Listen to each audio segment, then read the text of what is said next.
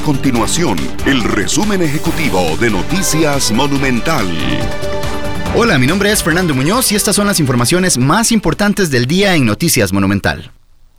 El secretario general de la Asociación Nacional de Empleados Públicos y Privados, ANEP, Albino Vargas, fue detenido este miércoles junto a otras cinco personas por orden de la Fiscalía de Limón, por una aparente agresión a una funcionaria municipal y resistencia a la autoridad. La Sala Constitucional resolvió que no encontró vicios de inconstitucionalidad en el proyecto de ley que pretende regular las tasas de usura. Estas y otras informaciones las puede encontrar en nuestro sitio web www.monumental.co.cr. Nuestro compromiso es mantener a Costa Rica informada.